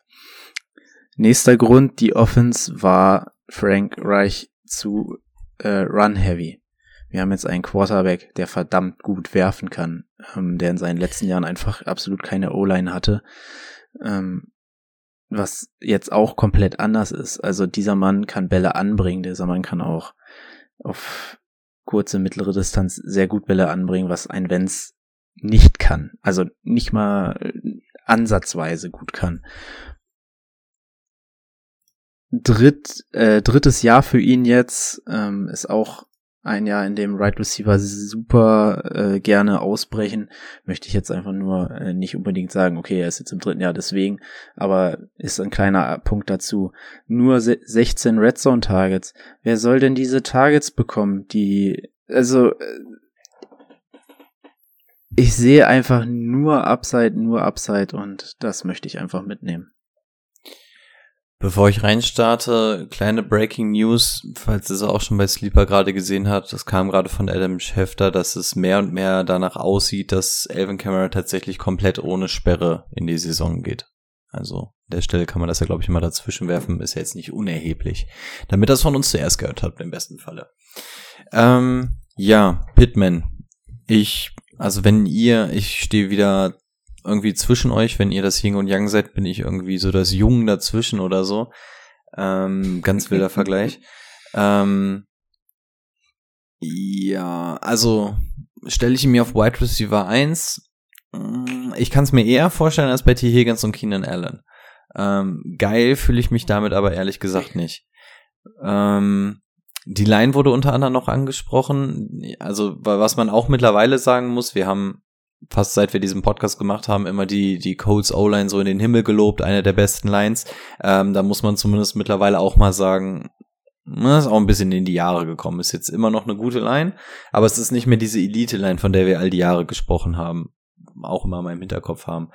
Ähm, ja. Ich würde im Vergleich dazu dann aber noch einen Schritt weiter gehen als Timo und würde sogar sagen, dass er für mich absolut konkurrenzlos ist. Also da gibt es nichts. Also ähm, ist sofort die Nummer eins. Ähm, T.Y. Hilton hatten wir jetzt auch irgendwie all die Jahre, dass wir immer gesagt haben, so komisch, dann gewinnt er dir trotzdem irgendwie mal wieder eine Woche, dann vielleicht auch mal zwei hintereinander, dann taucht er wieder komplett ab.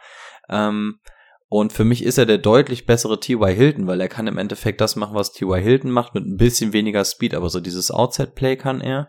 Er kann aber auch durch die Mitte. Also er ist halt einfach wirklich so eine Waffe, die wirklich gut genutzt werden kann und auch genutzt wird. Ich habe bei Pittman persönlich gesehen, dass er es kann. Klar würde es dem deutlich besser tun, wenn der nochmal irgendwie einen geilen Veteran neben sich hätte oder irgendjemand, der diese Offense nochmal auf ein anderes Level hebt und vielleicht auch mal ein bisschen Aufmerksamkeit von ihm nimmt. Aber für mich, also ich habe genug von Michael Pittman gesehen, um zu sagen, yo, das kann in der NFL auf jeden Fall funktionieren, das kann sogar sehr gut funktionieren. Matt Ryan, sind wir uns einig, ist irgendwie ein Upgrade. Ähm, wie das da alles klickt, schwer vorauszusagen, aber Pittman hat für mich einfach das, was ein Wide Receiver braucht. Er ist die unangefochtene Nummer eins in diesem Team. Äh, wo sollen die Bälle hin? Timo hat es schon gesagt. Ähm, Im Vergleich dazu bei, äh, kaufe ich übrigens noch, noch nicht den Pierce-Hype. Also da habe ich jetzt eine Pre ein Preseason-Game gesehen, zwei Quarter oder so. Also da bin ich persönlich immer noch ein bisschen vorsichtiger. Deswegen sage ich mal, dass Pittman die einzige ein Hype würde ich da sowieso nicht kaufen, aber zumindest mehr als T.Y. Hilton das letzte Das Jahr. auf jeden Fall. Also, warte, guck mal mal ganz kurz nebenbei, erzähl weiter. Ich guck mal, was T.Y. Hilton letztes Jahr gemacht Also hat. die, die einzige Ähm, Waffe, die wir da ansonsten irgendwie noch bei den Colts haben, ähm, ist dann der Running Back. Also, ähm, Also, ich schätze mal, die 23 Receptions, 330 Yards und drei Touchdowns überbietet. ja, das, soll, das, das sollte er leicht hinbekommen. Aber ich glaube, das hat T.Y. Hilton gefühlt auch in einem Spiel wieder gemacht, oder? Oder war das das Jahr davor? Der ist ja auch dauerverletzt gewesen, glaube ich. Ah, das Jahr davor mit 700 Yards und Dann war's fünf das, ja. Touchdowns war zumindestens irgendwo so, ah, okay. Aber das letzte Jahr war ja wirklich nur schmutzig. Ja, also Ist, hat er überhaupt irgendwo einen Vertrag mittlerweile? Nee, ne? Ich glaube, der ist auch noch ist der nicht sogar noch Agent, bei den? Colts? Ich hätte gedacht, der ist sogar noch unter Vertrag da. Nee, da im Kader Ja, steht dann müssen wir uns mal auf die Suche Fall. begeben. Aber ich finde das raus, ist gar kein Also Problem. deswegen Pittman für mich, ja, kann für mich einer sein, den gar keiner irgendwie so auf der Pappe hat, wenn man sich jetzt nicht die ganze Zeit mit Fantasy Football auseinandersetzt, dann wundert man sich auf einmal so, hä, wo kommt der denn her? Wie kann das denn sein, dass der auf einmal so gut war? Also irgendwo dazwischen. Also ich glaube, dass Pittman wirklich ähm, the real shit ist. Ob das so geil umgesetzt werden kann, wie ich mir das vorstelle, weiß ich noch nicht. Aber das ist zumindest einer, wenn ich den auf Wide Receiver 2 habe, habe ich richtig Bock, weil der kann dir unter Umständen auch Wide Receiver 1 Zahlen auflegen. Also finde ich sehr interessant, aber ich wäre noch nicht bereit dafür jetzt irgendwie mir die Hand abzuschneiden, wenn, ach, keine Ahnung, also meine Hände ins Feuer zu legen, irgendwie sowas. Ähm, so weit wäre ich dann Ich würde trotzdem mir, die, ich würd mir diesen Arm so abhaken. Den ganzen Abend gleich hier. Wie gesagt, Tiber Hilton auf jeden Fall noch Free Agent. Mir fehlt halt irgendwie der Sidekick für Michael Pittman, der ihn besser macht. Ich habe einfach nicht das Gefühl, alleine diese Offense tragen zu können. Auf Zahlen, ich kann es einfach nicht kaufen. Ich kauf's, wie gesagt, nicht. Ich war auch schon dran, ihn in der Dynasty zu holen. Aber ich glaube, es wird zu teuer. Aber wenn, wenn, wenn, wenn du es machen willst und es wirklich funktioniert und es gibt ja Gründe dafür, warum es funktionieren kann, dann ist jetzt das letzte Jahr, wo du es bezahlen könntest. Ja, ja. Also es Ja, ist halt auch ein Ja. Spiel mit dem Feuer, aber so ist Fantasy Football nun mal. Wenn du den nächsten Star finden willst, kommt nicht überall so ein Najee Harris als First Overall Pick um die Ecke. Ähm, manche Spieler entwickeln sich einfach, gerade auf Wide Receiver. Und es gibt gute Gründe, dass das der nächste große Star werden kann. Wenn ihr dran glaubt, müsst ihr ihn quasi jetzt holen, denn nach der Saison oder in der Saison, wenn das funktioniert, könnt ihr ihn nicht mehr bezahlen. Dann ist das der neue Debo Samuel. Also das, was Debo Samuel letztes Jahr jetzt quasi war. ja. Da So. fehlen mir halt die Elite-Threads für bei Michael Pittman. Ja, ich meine jetzt, was den Wert angeht, dass du Debo Samuel jetzt zum Beispiel Mhm. auch nicht mehr bezahlen kannst, weil er jetzt sein krasses Jahr hatte. Ja, ja, ja, ja, ja, ja, ja, ja, das kaufe ich dir. Ab. So, ähm, ich, ich wäre dafür, dass wir an der Stelle abbrechen. Chef Stunden. sagt, wir machen Ende, machen wir Ende. Ja. Die einzige Frage, die ich jetzt ernsthaft noch an euch habe, wenn ich hier unsere Rankings aufmache. Ja. Was ist da los? Kauft dir immer noch nicht ab, dass, dass, dass Chris Godwin wieder fit ist? Nee, Äh, Habe ich vielleicht auch noch nicht angepasst. Ich muss mal schauen. ich, ich hatte die. Diskussion, ich habe irgendwie, als ich den Namen aufgeschrieben habe, schon einen bösen Brady hinter mir gesehen, der mir die ganze Zeit eine Nackenschelle geben will. ähm, nein, zu dem Zeitpunkt der Saison noch nicht.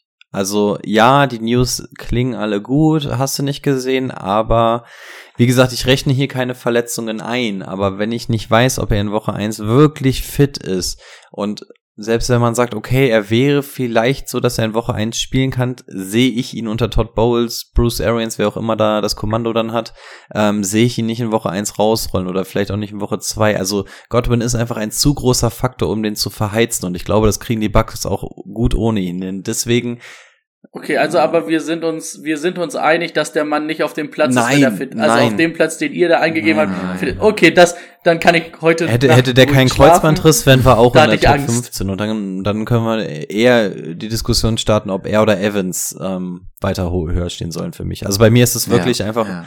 auf Grundlage dessen, weil ich noch nicht weiß, macht der 16, 17 Spiele oder sonst irgendwas. Okay. Das lasse ich durchgehen, da kann ich heute Abend beruhigt schlafen. Weil das waren wieder Fragen, wie als wo die Bears umgeschlagen waren, die mich nachts nicht schlafen lassen. Okay, äh, für alle weiteren Rankings schaut gerne mal Patreon vorbei. Da haben wir die Right Receiver Top 50, Running Back Top 50, Quarterback und Titan sind auch dabei. Also, falls ihr euch noch auf einen Draft vorbereiten solltet, damit würde es sehr gut funktionieren. Von führenden Experten empfohlen. Und das sind entsprechend nicht wir. okay.